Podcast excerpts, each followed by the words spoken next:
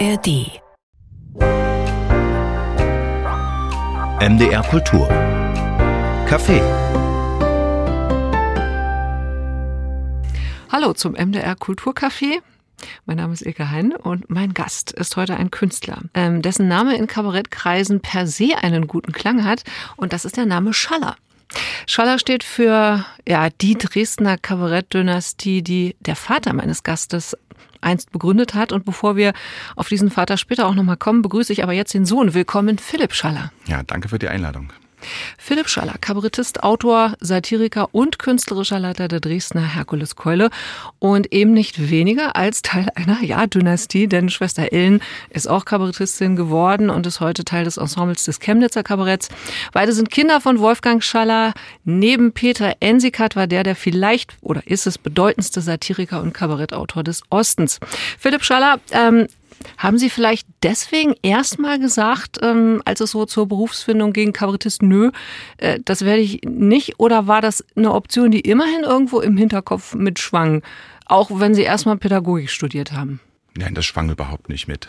Ich wollte Schauspieler werden. Als ich da die Aufnahmeprüfungen nicht bestanden hatte und ich überhaupt kein Elan und Durchhaltevermögen hatte, mich da mehrmals zu bewerben, auch aus Stolz, habe ich gesagt, dann werde ich halt Lehrer und das habe ich halt auch nicht durchgehalten. Und dann noch über ein Theaterwissenschaftsstudium auch noch angefangen, bis ich gemerkt habe, das ist überhaupt nichts für mich. Also überhaupt studieren ist überhaupt gar nichts für mich. Wissenschaftliches Arbeiten ist dann eigentlich das, was ich eh schon immer nebenbei gemacht hatte, aber nie als Beruf gesehen hatte, dann doch mehr zum Tragen äh, gekommen. Auf welche Weise reden wir noch drüber? Aber so mhm. Schule und Erziehung habe ich den Eindruck, ich kenne einige Ihrer Programme. Das sind schon Themen, die Sie kabarettistisch durchaus gerne beackern. Schule und Bildung? Ja. Beackere ich sehr gern, weil ich gerne über Dinge rede, äh, die mich selber auch betreffen, die mich in, in, in Zweifel und in Widersprüche schmeißen. Und da ich äh, zwei Kinder habe, bin ich dann natürlich sehr damit äh, geplagt ich reise mich um jeden, äh, jeden Elternabend, den ich äh, besuchen kann, weil es, ja, weil ich finde sie unglaublich nervig, Respekt. aber auch immer sehr, sehr spannend und auch sehr komisch. Also es sind eigentlich die Abende, wo ich äh, schon öfter mit mehreren Seiten Text im Kopf wieder nach Hause gefahren bin. Ach, das ist Materialsammlung, jetzt ja, verstehe ich. Natürlich. Also wirklich, das ist ja, ja klar. natürlich, natürlich. Man muss ja alles mitnehmen als Kabarettist. Ähm, so beruflich haben wir eben schon festgestellt, wurde es nicht die Pädagogik. Wie viel hat das Elternhaus aber damit zu tun, was aus ihnen jetzt geworden ist? Und vor allem natürlich auch der Vater. Alles oder gar nichts? Äh, manches. Also zum einen natürlich vor allem die Gelegenheit. Also in der Herkuleskeule ist noch vor meinen ganzen Studiengängen ein Text von mir gespielt worden, den ich damals geschrieben hatte zum äh, Thema Todesstrafe in den USA. Und den haben die einfach gespielt. Und äh, mein Vater hat gesagt, klar, nehme ich ins, in, ins Programm. Also erstmal die Gelegenheit und dann vor allem es auf der Bühne zu sehen, auch zu sehen, was äh, funktioniert das überhaupt. Und da lachen ja Leute darüber oder äh, hören sich das an äh, so. Professionelle Schauspieler auf der Bühne spielen das. Also das ist ja auch eine Erfahrung an sich, äh, die äh, was wert ist. Also das erstmal, dass mir mein Vater das auch ermöglicht hat. Und dann natürlich auch Gespräche, äh, nicht nur mit meinem Vater, auch mit der Familie, über Politik, über, äh, über Gesellschaft und so. Das war ja immer auch, auch wenn ich bei meinem Vater nicht glebt habe, war das ja immer mit Thema. Und auch wenn ich jetzt nicht immer mitgeredet habe, aber ich habe ja mitbekommen, dass er mit anderen darüber gesprochen hat oder äh, Ensikat war zu Besuch und äh, die haben dann stundenlang über irgendwelchen Texten äh, gebrütet, äh, gebrütet und, und beraten und immer war irgendeine Inszenierung am Laufen und dann waren die Endproben und so. Also es war ja immer Teil des Lebens irgendwie, was man da so mitbekommen hat. Der Moment, als äh, dann der Vater sagte, den Text, ja, nehme ich mit rein, das muss ja wie ein Ritterschlag gewesen sein. er wird in seine Programme damals keine Texte genommen haben, von denen er nicht dachte, die sind trächtig, die sind pointiert genug und so weiter. Haben sie gedacht, oh wow, ich kann das ja tatsächlich ob ich das kann, habe ich damals gar nicht äh, gedacht. Ich fand das nur einfach unglaublich cool. ist da jetzt ein Text. Text äh, von mir. Es war damals noch unter Pseudonym, weil ich weiß gar nicht mal, wer drauf gekommen ist, aber irgendwie äh, war die Frage, wollen wir das jetzt unter Philipp Schaller machen? Und dann hatte ich irgendein Pseudonym dann, aber das war mir eigentlich völlig egal, weil ich fand das einfach nur großartig. Die spielen das auf der Bühne und, äh, und, und Leute reagieren darauf. Wächst man in so einem Umfeld mit einem geschärften Sinn für Satire auf, also für das Komische hinter dem möglicherweise Ernsten oder Alltäglichen? Ja, aber ich kann nicht sagen, auf welchem Weg, weil ich glaube, es ist nicht so ein Automatismus, dass man sagt, man lernt da irgendwie sozusagen die Techniken oder das Handwerk so nebenbei mit. Aber ich glaube, in einem Umfeld, was erstmal kritisch der Gesellschaft gegenübersteht oder Entwicklungen oder Fragen gegenübersteht, wächst man, glaube ich, so auf, aber das nicht nur von meinem Vater, sondern auch von meiner Mutter, wächst man, glaube ich, so auf, dass man ja, irgendwie denkt, ach, so kann man das also auch sehen. Das ist nicht immer die gesetzte Wahrheit, was, ich bin jetzt mal, was der Lehrer sagt oder so, ist jetzt ein bisschen an Haaren herbeigezogen, aber um mich verständlich zu machen. Ich glaube, so ein Automatismus ist das einfach äh, nicht. Aber ich könnte nicht sagen, welche Wege das nimmt, dass da irgendwie so ein Blick äh, geschärft wird. Philipp Schaller, der künstlerische Leiter der Herkuleskeule, Kabarettist, Autor, Satiriker, ist zu Gast bei uns im MDR Kulturcafé. Philipp Schaller, gibt es eigentlich Dinge, die Sie so besonders äh, in Erinnerung haben im Aufwachsen? Sowas wie Schlüsselerlebnisse, die dann irgendwann hinleiten zu der eigenen beruflichen Tätigkeit, die man halt macht, die sich eingeprägt haben, vielleicht eine besondere Keule-Inszenierung, was auch immer, aber das kann auch etwas völlig außerhalb des Kabarettkosmoses sein. In jedem Fall etwas, was Sie als Humorist, der sind Sie ja auch jetzt dann definiert hat. Also verschiedenes. Also konkret es ist erstmal eine Erfahrung, die ich gemacht habe als Schüler äh, im Abitur, dass die äh, Schülerbühne ein Stück, was ich geschrieben hat, aufgeführt hat und ich mitgespielt hat. Also Wie alt waren Sie da? 17. Ja. So. Und das ist ja erstmal eine Erfahrung, also so albern das vielleicht klingt oder so, ja, eine Schülerbühne, aber da hat eine Lehrerin hat mir äh, äh, vertraut, hat gesagt, mach mal. Dann mehrere Leute, die, also Mitschüler, die da gerne mitgespielt haben und noch Spaß daran hatten. Äh, dann hat es vom Publikum auch noch funktioniert. Also das war im Nachhinein eine total wichtige Erfahrung für mich. Was war das Sujet?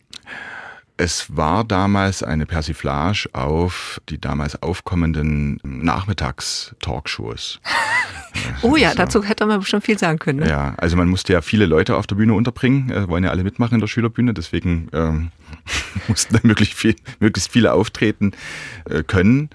Und ich kann jetzt gar nicht mehr sagen, worum es im Konkreten äh, So eine ging. Richterin Barbara Salisch Persiflage oder was? Nein, eine eher äh, nicht Richterin, sondern eher so eine ähm, so eine Hans Meiser, Hans Meisner. Ah, ähm, Meiser. Ilona Christen äh, Persif Persiflage. Also es war jedenfalls ein Hauen und Stechen auf der Bühne.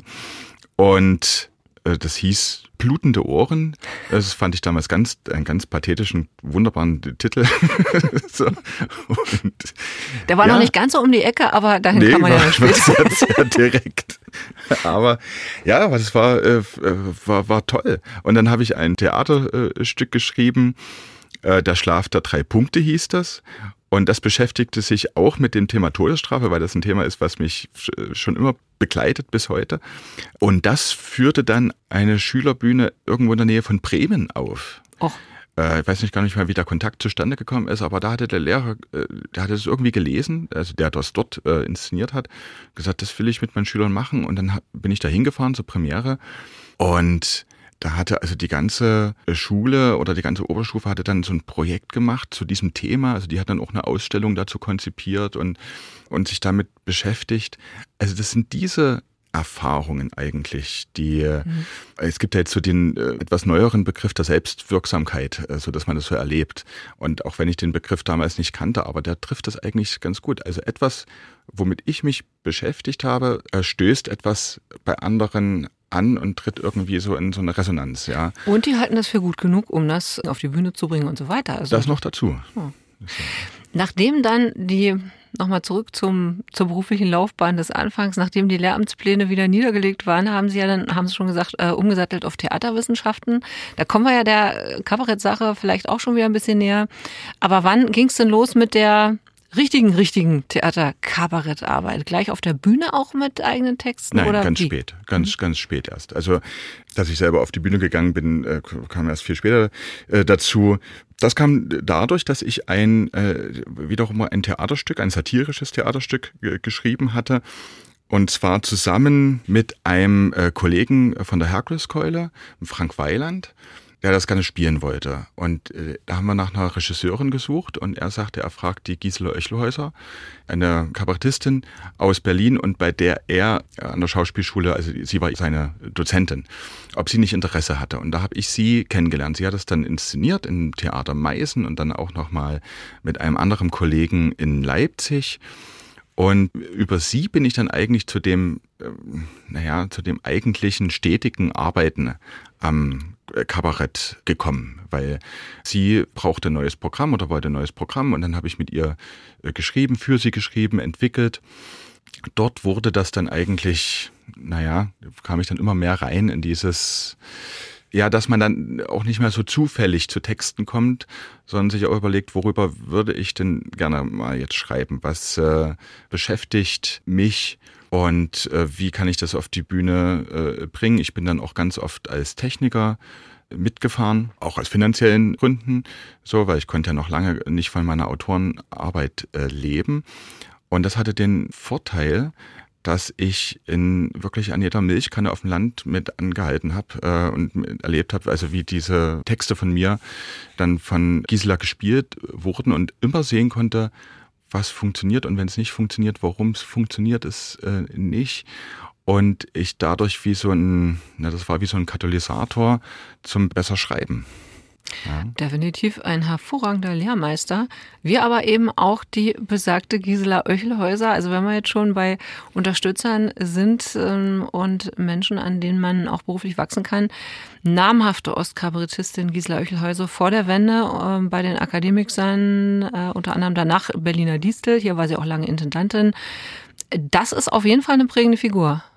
Total. Also erstmal äh, schon lange auch äh, engste Freundin und in der Arbeit äh, absolut prägende Figur.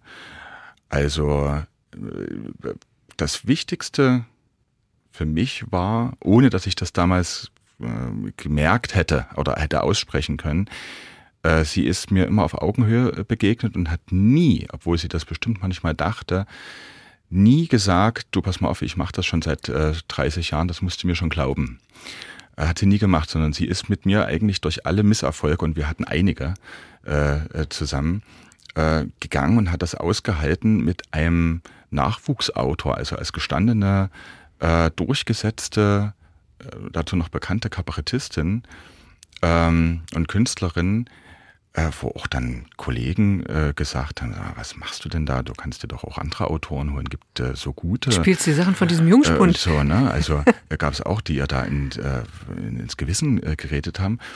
Und sie hat aber nicht nur an mich, sondern an unsere Zusammenarbeit geglaubt, weil die Texte und Stücke sind ja nicht, die habe ich zwar geschrieben, aber die sind ja alle mit ihr zusammen im entstanden. Gespräch entstanden. Und daran hat sie geglaubt. Das hat sie, das hat sie mit mir zusammen gelebt. Und was könnte man für ein größeres äh, Glück haben, als Anfänger einerseits äh, wirklich gesehen zu werden, auf, mit, auf Augenhöhe und dann alles gemeinsam durchzustehen, äh, also alle, alle Folgen auszuhalten, äh, dass man eben wirklich ein, haben wir mehrere Premieren erlebt, äh, die richtige Reinfälle waren und die dann erst nach 20 Vorstellungen, nach immer wieder neuem Umarbeiten zu richtigen Erfolgen wurden. Was haben Sie von ihr gelernt und was hat sie möglicherweise von Ihnen gelernt?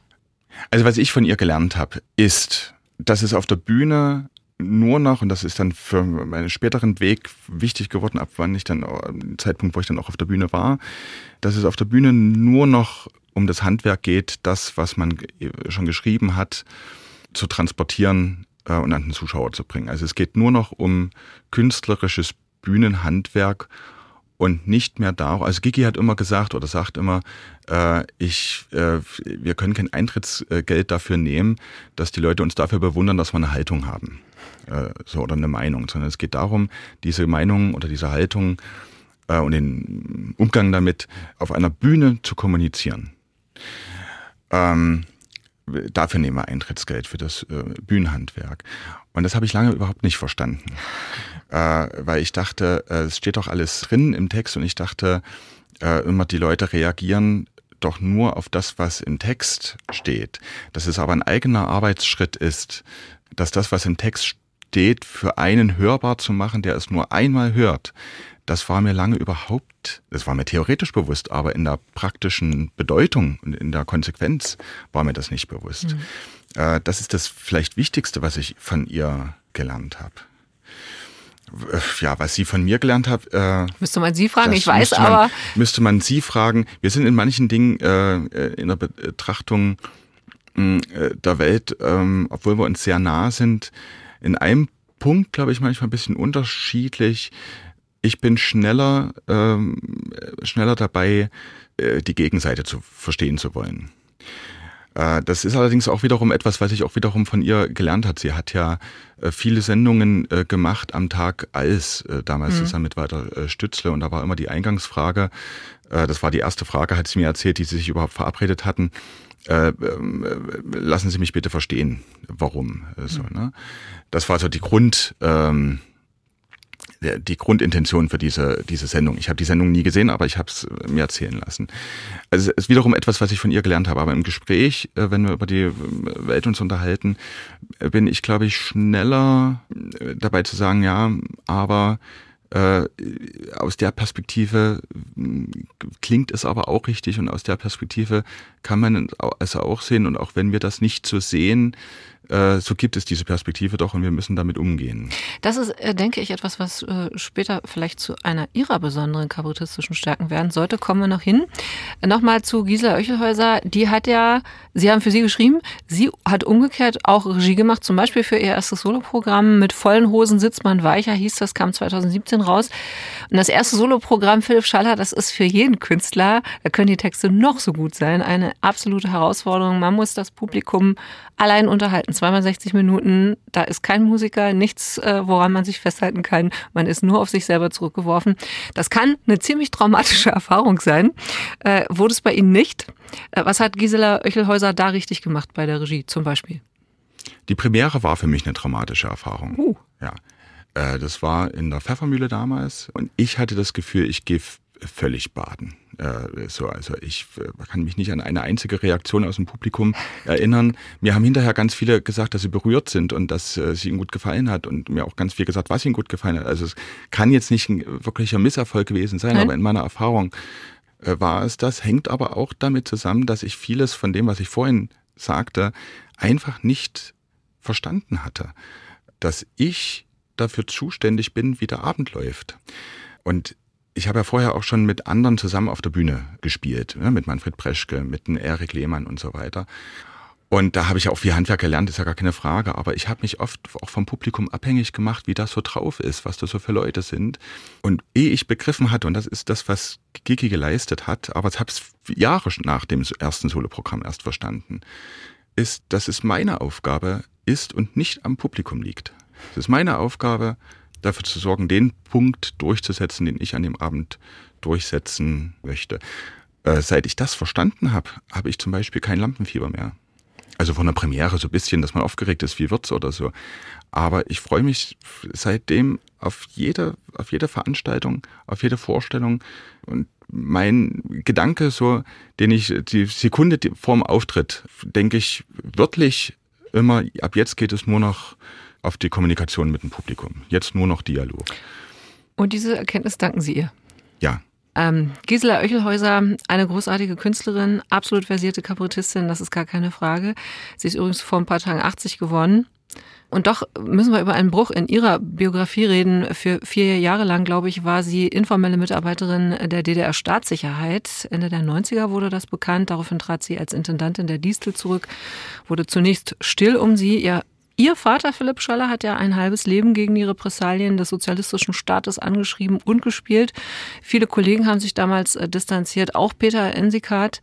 Sie sind eine andere Generation und haben womöglich eine andere Sicht der Dinge, auch auf eine mögliche Schuld. Welche Art des Umgangs haben Sie da gefunden? Ähm, erstmal kam ich tatsächlich später dazu in ihr Leben. Das ist, äh, spielt schon mal eine Rolle, dass ich die Erfahrungen vorher nicht mit ihr und ich kann nur immer sagen, Gigi ist der Mensch in meinem Leben, den ich äh, neben meiner Frau wirklich am meisten äh, vertraue. Also, sie wollte, sie hatte mir mal angeboten, dass ich die Akte mal lese. So. Das wollte ich aber nicht, weil ich dachte, warum? Ich kenne ja Sie als, als Menschen. Und äh, da ich weiß, dass sie sich für sich sehr damit auseinandergesetzt hat, und zwar nicht nur mit der Frage der Schuld, sondern auch der Frage, wie konnte es denn überhaupt dazu kommen, dass eine Frau mit, sagen wir, mit dem Intellekt einer Gisela Oechelhäuser mhm. und auch einer Integrität dazu kommt, überhaupt, also fernab jeder Unterschrift, überhaupt irgendwas aufzuschreiben über einen anderen, äh, so.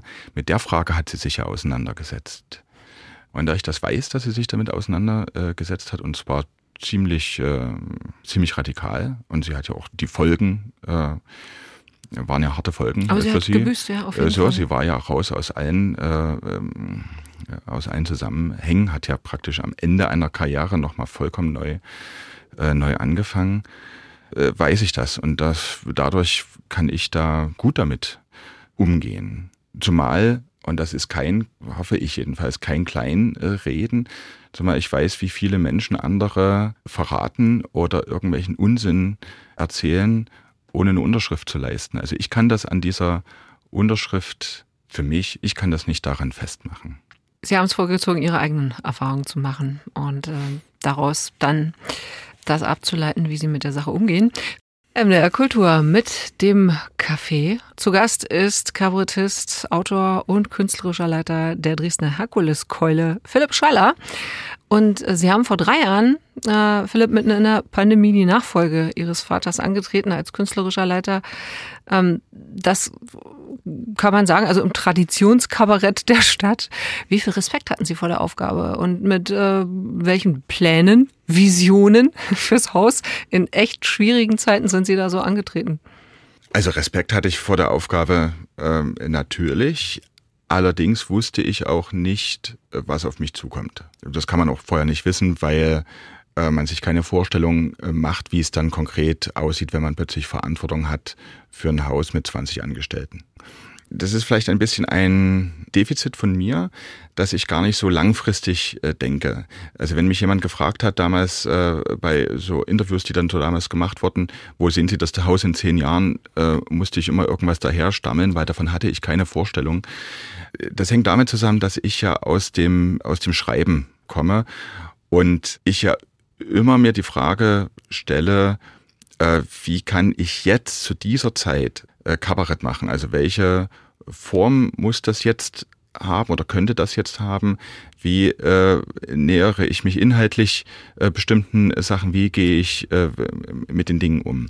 Das heißt, es ist schon so, dass wenn mich jemand fragt, was willst du nächstes Jahr machen, ich schon die Arme strecken muss, weil ich sage, was weiß ich, was nächstes Jahr äh, ist, in welcher gesellschaftlichen Situation äh, wir uns befinden und wie ich dann satirisch, kabarettistisch darauf reagiere.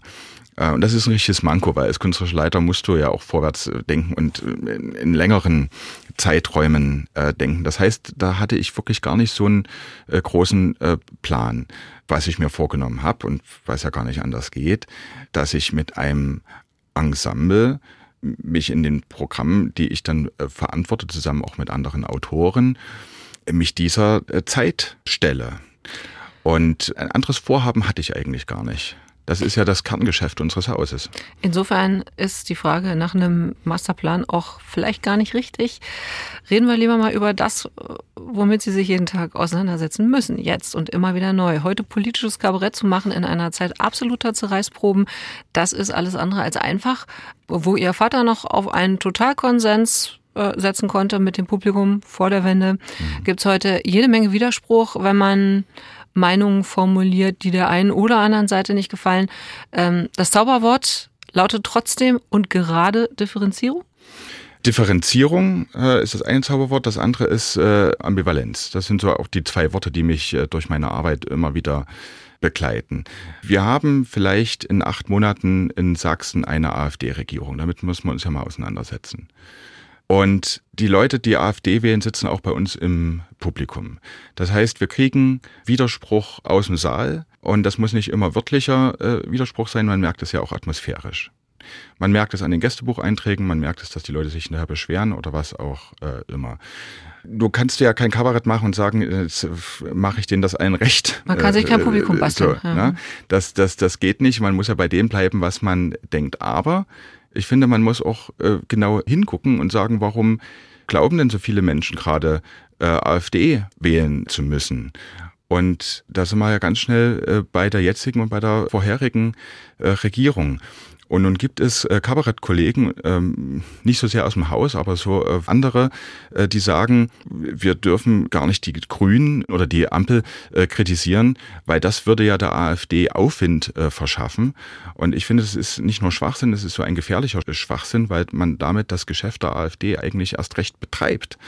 Der Fabi de Masi hat das neulich äh, bei der Gründung von Bündnis Sarah Wagenknecht bei der Pressekonferenz äh, gesagt. Wer sagt, man dürfe die Regierung nicht mehr kritisieren, weil man damit die AfD äh, stärkt, betreibt das Geschäft der AfD. Und besser kann man das äh, überhaupt nicht formulieren. Das heißt, wir müssen darüber reden, warum fühlen sich so viele Menschen von der äh, jetzigen und auch vielleicht von der vorherigen Regierung nicht mehr in ihrem Leben, in ihren Problemen gesehen. Und dass dann eine Partei her herkommt, die vorgibt, und ich möchte ganz fett unterstreichen, die vorgibt, die Probleme der Leute zu sehen, reicht dann offenbar schon aus, dass die Leute sagen, dann wählen wir die. Das heißt, ich kann mich überhaupt nicht auf die Bühne stellen und sagen, alle, die die AfD wählen, sind Faschisten, äh, weil es stimmt einfach äh, nicht. Natürlich ist jeder dafür verantwortlich, was er wählt. Und wer die AfD wählt, sollte das auch äh, wissen. Aber den Schluss zu ziehen, deswegen sind das alles Nazis, das, das geht einfach nicht. Das greift einfach viel zu kurz. Das heißt, ich konzentriere mich äh, darauf, über die Regierung zu sprechen und die auch fett zu kritisieren, wo es, wo es nur geht. Äh, so, ja. Wird dann entsprechend auch im Ensemble, äh, davon gehe ich fest aus, darüber diskutiert, wie und was man aussagen will. Letztendlich sind Sie der, der das Ganze als Autor zusammenbringt, mitunter mit Co-Autoren. Micha Frohwin ist da ab und an im Boot. Also ich kann mir vorstellen, dass das auch für Sie persönlich eine ziemliche Zerreißprobe ist. Es allen recht machen zu wollen, kann man. Das geht ja nicht. Nein, äh, äh das geht nicht und ist manchmal ein bisschen äh, es beeinflusst einen in seiner Arbeit. Äh, insofern, als dass man manchmal geneigt ist, zu überlegen, äh, sage ich jetzt diesen Satz oder schreibe ich den anders oder so. Also man kommt so selber so ins Schlingern, bis man sich wieder sagt, nee, was ist eigentlich, was soll das? Natürlich sage ich das. Dafür gehen wir ja auf Arbeit. so, ne? Mm, ja, es ist eine absolute Zerreißprobe und man muss einfach, ja, wie ich finde, man muss genau äh, hinsehen. Wenn jetzt, also nur als Beispiel, wenn Robert Habeck jetzt in den linken grünen Kreisen als der nächste Kanzler gehandelt wird und immer gesagt wird, äh, ich immer wieder höre, er wäre jetzt sozusagen neben oder statt Scholz der eigentliche Staatsmann in diesem Land, da kann ich wirklich nur äh, lachen. Er ist für mich der verlogenste von allen überhaupt. Also wie kann man letztes Jahr nach dem Überfall der Hamas auf Israel in einem äh, YouTube-Video äh, den Deutschen ins Gewissen reden über einen Antisemitismus und sagen, wir hätten hier in Deutschland einen verfestigten Antisemitismus und ein Jahr vorher einen Deal machen, einen Milliardendeal äh, mit Katar, dass die uns Flüssiggas liefern. Katar ist einer der größten Geldgeber der Hamas. Das ist dann verflüssigter Antisemitismus, könnte man dann sagen. Und dass darüber keiner lacht, dass das es ihnen nicht mal selber auffällt, da finde ich überhaupt gar keine Worte dafür. Aber Und Sie das finden, muss auf die Bühne. Sie finden dann im besten Fall Pointen über das, worüber man eigentlich nicht mehr lachen kann, eben doch noch etwas drüber zu legen, das die Sache erträglicher macht. Dafür ist das Kabarett ja auch da. Was sind denn die Themen beim aktuellen Programm? Das heißt übrigens Rabimmel, Rabammel, Rabum, zwei Männer retten die Welt beschäftigt sich im Prinzip genau damit. Also ob wir das äh, Thema der Klima Aktivisten nehmen oder andere, beschäftigt sich genau damit, dass es nicht der Punkt ist, dass man, dass man alle Dinge aus verschiedenen Blickwinkeln sehen kann, sondern dass wir es verlernt haben, miteinander darüber so zu streiten, dass der, dass das Gegenüber ein Gegner bleibt und nicht zum Feind wird. Also es ist ein Programm über, wie wir miteinander streiten und das natürlich pointiert und alles macht ja auch großen Spaß, auch das zu spielen. Egal auf welchen Schauplätzen man sich thematisch befindet, aber das ist das Thema des Abends. Es ist nicht äh, das klassische Nummernprogramm, sondern eher ein durchinszeniertes Theaterstück, wenn man so will. Hm, wie reagiert das Publikum? Erstmal sehr gut. Interessanterweise bekomme ich mehrere E-Mails, äh, die mir also inzwischen AfD-Nähe äh, unterstellen, weil meine Figur, die ich dort spiele, äh, sagen wir mal, eher bürgerliche Position vertritt, hm. die aber, wo man früher gesagt hätte, das, das, das sind CDU-Meinungen oder so, also rechts im Sinne von rechts im, im Parlament sitzend, so, ja. Und mein, mein Kollege vertritt ja eher so die Position, so aus der äh, linken grünen Seite und darüber streiten wir halt. Aber wie kann ich auf der Bühne einen Streit inszenieren, ohne die Position auch auf die Bühne äh, zu bringen? Und das, das beschäftigt mich, dass also der, dass das schon nicht mehr möglich ist, äh, eine andere Meinung, auch wenn ich sie nicht teile, mir nicht wenigstens anzuhören und man sofort äh, sagt, das ist äh, muss jetzt AfD sein oder oder oder rechts oder so. Ich finde es so, ich finde es auch so so falsch auch in so einer Situation, in der uns unser Land und, äh, befindet und das gesellschaftliche Klima ist, dass man zum Beispiel äh, dem Friedrich Merz äh, sozusagen dafür kritisiert, dass er eine Debatte über Leitkultur fordert. Dabei macht er eigentlich nur genau das, wofür er da ist. Er vertritt das Programm seiner, seiner Partei und versucht, die Wähler wieder zurückzuholen, die früher mal als Konservative eine Heimat in der CDU hatten. Und das kann ich alles anders sehen. Und das kann ich, kann ich sagen, nee, ich will aber keine Leitkultur und ich will auch keine Debatte darüber. Aber ihm das vorzuwerfen, das ist so, oder ihn dann auch noch selbst sozusagen in, eine, in so eine rechte Ecke zu stellen, es ist so dumm, weil alle fragen sich, wie werden wir die AfD wieder los? Und dann die demokratischen Kräfte dann noch zu bezichtigen, sie wären rechtsradikal, nur weil sie sowas sagen, es ist einfach dumm, auch wie jetzt mit Sarah Wagenknecht umgegangen wird und mit dem neuen Bündnis. Da wird in der Zeit großer Artikel, wir haben mit den Wählern gesprochen, was sind das für Menschen, die also jetzt Bündnis Sarah Wagenknecht wählen äh, würden. Äh, wir haben mit ihnen gesprochen, äh, so und dann liest man sich den Artikel durch und da ist als erstes der ehemalige NVA-Offizier, äh, als zweites die Querdenkerin und und das sind aber sozusagen die Journalisten, die dann auf der anderen Seite ja auch die AfD für ihr Framing kritisieren. Das Wort äh, lag mir gerade auf, auf den der, Lippen. So, ähm. Und es selber ja zu Recht kritisieren, äh, so dass Rassismus plötzlich äh, bürgerlich äh, wird. Aber dieses Framing wird selbst betrieben. Und ich halte es für äh, gefährlich und ich halte es für äh, dumm, wenn wir alle sagen, wir wollen die AfD nicht, wir wollen die Leute wegholen, sie zu wählen und dann Leute, die sich alle auf dem Boden der demokratischen Spielwiese bewegen, dann so zu bezichtigen. Ich finde es so falsch und gefährlich. Die politischen Themen gehen auf keinen Fall aus. Die Auseinandersetzung damit auf der Kabarettbühne wird schwieriger. Im MDR Kultur Café haben wir den Autoren, Satiriker, Kabarettisten und künstlerischen Leiter der Herkuleskeule zu Gast, Philipp Schaller. Reden wir über Schaller Texte. Ihre werden gespielt von so ziemlich allen namhaften Kabarettensembles zwischen Rostock und Erfurt, auch in Hamburg. Ich weiß gar nicht, wo ich überall schon Schallertexte gehört habe. Das wiederum ähm, ist, muss auf eine besondere Qualität der Texte zurückzuführen sein. Und das muss heißen, sie schaffen es eben, ähm, aktuelle Gesellschaftskritik zusammenzubringen mit den nötigen Pointen. Das ist nun mal das Handwerk des Kabarettisten. Kann man Pointen schreiben lernen oder muss man das, ich komme zurück auf die Gene, im Blut haben? Oder beides? Nein, man kann es, man kann es lernen. Was man äh, nicht lernen kann oder trainieren kann, ist der Impuls, sich äußern zu wollen. Ich mache manchmal so äh, Kabarett- und Textwerkstätten, auch mit der Gisela Oechhäuser zusammen. Und wir arbeiten also, wir sagen immer, wir machen keine Schreibwerkstatt, sondern eine Textwerkstatt. Das heißt, die Arbeit beginnt am vorliegenden äh, Text. Also der muss erstmal da sein und dann kann man daran arbeiten. Also diesen Impuls kann man überhaupt nicht antrainieren oder, oder unterrichten oder so. Und dann kann man sich über ganz normale handwerkliche Sachen unterhalten. Äh, wie kann ich eine Pointe aufbauen, dass sie überraschend wird zum Beispiel?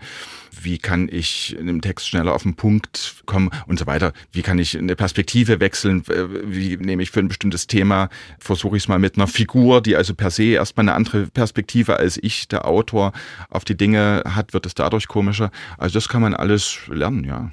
Gut. Schreiben Sie anders, Philipp Schaller, wenn Sie ähm, ein Programm für sich schreiben, also solistisch oder fürs Ensemble? Nein. Und ich merke auch, dass seit ich selber auf die Bühne gehe, das ist ja noch wirklich noch nicht so lange her, dass, dass sich mein Schreiben auch verändert äh, hat, seit ich allein oder auch mit einem Ensemble auch in Orten bin wie Spremberg oder Reichenbach ja. bei Zwickau oder so es ist wie eigentlich wie am Anfang meiner, meiner Berufslaufbahn, wo ich gesagt habe, ich bin als Techniker mal mitgefahren. Ich war immer mit der Wirklichkeit konfrontiert. also ich sag mal, in Spremberg oder in, in Zwickau oder in Reichenbach besteht man nicht damit, dass man einfach nur seine Haltung äh, rauspassant, äh, sondern man muss vor diesen Leuten bestehen, diesen Leuten, das klingt sehr abfällig, so meine ich es überhaupt nicht. Mhm. Man muss äh, bestehen ohne seine Haltung äh, zu verändern. Und wenn man das merkt, man hat zum Beispiel im Publikum ein Drittel wirklich AfD-Wähler sitzen, die das auch äußern, muss man ja trotzdem das Programm äh, machen. Und das ist die Konfrontation mit der Wirklichkeit. Und da verändert sich das Schreiben. Es wird nämlich konkreter. Und es wird auch in Hinsicht äh, differenzierter. Deswegen kann ich immer nur lachen, wenn manche äh, so Moralkabarettisten wie Sarah Bosetti oder Jan Böhmermann, wenn die sagen, sie machen eine, eine Deutschland-Tournee und äh, München, Hamburg, Berlin. Das ist, äh, ist absurd. Das ist nicht Deutschland. Die sollen wir mal nach Spremberg kommen, ne? Äh, ja, so überhaupt nicht gegen Spremberg. Aber äh, dort zu bestehen, kann ich nur einfach nur jedem empfehlen. Das ist der Check mit der, mit der Wirklichkeit. Und dort macht es auch erst äh, Spaß. wenn man hinterher vor allem mit den Leuten ins Gespräch kommt, hört man sehr konkret, wie sie die Welt sehen mhm. und äh, wo sie Probleme äh, sehen. und äh, welche Schnittmenge es gab mit dem, was da auf der Bühne dann ventiliert wurde. Als Kabarettist auf der Bühne, Philipp Schaller, wie hältst du es, Heinrich, mit dem Ensemble? Lieber dies oder doch lieber solo? Also, wie ist es bei Philipp Schaller? Inzwischen spiele ich fast lieber ähm, im Ensemble. Aha. Ja, Soul hat ganz, ganz andere Möglichkeiten. Man hat den Abend ganz anders äh, selber in der Hand äh, äh, so. Aber zusammen mit einem Kollegen, auch noch mit dem Hannes äh, Sell, der ein so ausgefuchster äh, Schauspielprofi ist und der da so eine Figur hinlegt, daneben muss ich ja auch erstmal bestehen, da muss ich auch was dagegen setzen das ist einfach eine coole Herausforderung. Es macht einfach äh, Spaß. Und dann in dem Programm singe ich das erste Mal. Das war für mich auch eine Herausforderung.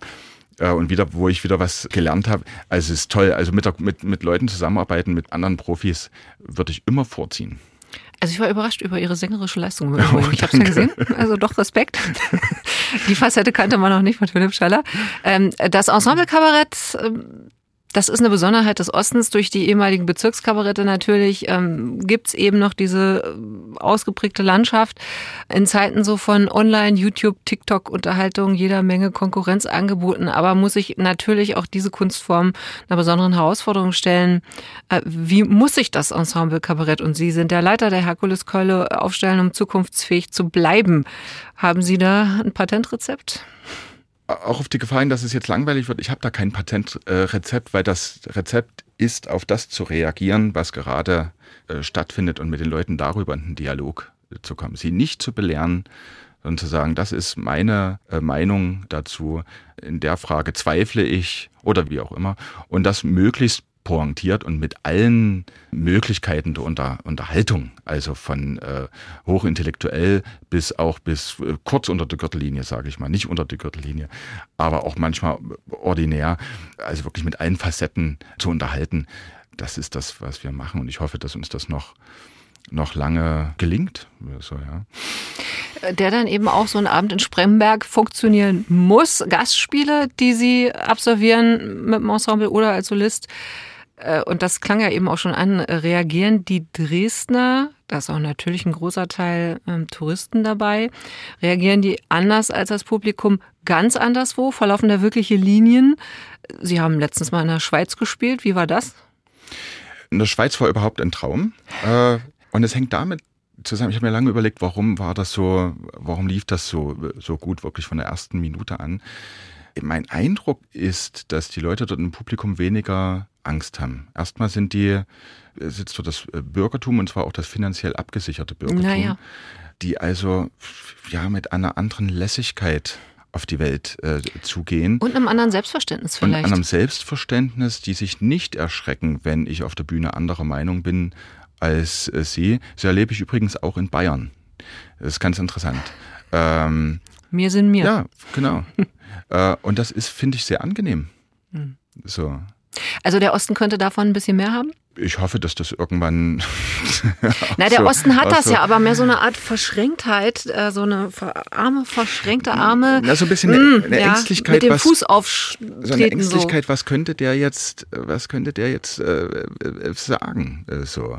Also über mich oder ja. Ängstlichkeit ist in einem Dialog ganz schwierig, weil das Gespräch stockt, es, es, es, wird, es wird nicht frei, äh, mhm. das, das Gespräch. Und eine Kabarettveranstaltung ist ein Gespräch unter, unter, unter Freien. Das sollte es sein. Und fürs Kabarett solistisch oder das Ensemble in Dresden neue Projekte? Was gibt es demnächst? Äh, wir machen jetzt erstmal im, im, im Sommer etwas, was wir so noch nicht gemacht haben. Wir gehen äh, raus an die frische Luft. Äh, wir haben also ein Open-Air-Projekt, machen da ein Programm, das heißt Die Erde hat eine Scheibe. Da spielt meine Kollegin die Birgit Schaller mit, der Hannes Sell und ich. Und das spielen wir hier in der Handwerkskammer in, in Dresden. Die haben einen wunderbaren grünen Innenhof. Das steht jetzt an, das muss geschrieben werden, das muss äh, geprobt werden. Und das nächste Ensembleprogramm dann im Haus findet dann im Januar, Februar nächstes Jahr statt. Und um noch ein Schlusswort zu finden, die große Frage, was wünschen Sie sich noch fürs Haus, fürs Kabarett, für die Gesellschaft? Ich lasse Ihnen jetzt Freihand. Ich, was ich mir äh, wünsche, ist, dass das klingt jetzt wieder so, so fachermäßig, so pastoral. Aber ich meine das wirklich ganz konkret. Ich wünsche mir, dass die Leute, die nicht einverstanden sind mit dem, was wir auf der Bühne machen, hinterher da bleiben und mit uns ins Gespräch kommen. Wir gehen immer hinterher raus ins Foyer und bestellen noch eine Cola oder ein Bier oder irgendwas. Man kann wirklich hinterher mit uns äh, reden das finde ich viel besser ins Gespräch zu kommen, als hinterher irgendwas ins Gästebuch zu hauen oder in irgendwelche Bewertungen. Ich finde das so unwürdig. Also wir sind doch da, also wir haben ein Gesprächsangebot vorgelegt ja. und dann kann doch jeder auf uns zukommen. Wissen Sie, ich sehe das ganz anders äh, als Sie oder ich finde das doof, was Sie machen oder was auch immer. Das finde ich schade. Und da einen gelasseneren Umgang miteinander, das wünsche ich mir. Philipp Schaller wünscht sich den Dialog, haben wir festgestellt, und war zu Gast bei uns hier im MDR Kultur Café. Jetzt wird er wieder zurückkehren, wahrscheinlich in die Herkuleskeule. Da ist er künstlerischer Leiter, Autor, Satiriker. Wir haben geredet über das Woher, über das Wohin und über das Dazwischen. Schönen Dank fürs Kommen. Ich bin Ilka Hein. Tschüss. Mensch, danke. Alle unsere Gespräche finden Sie auf mdrkultur.de und in der ARD Audiothek.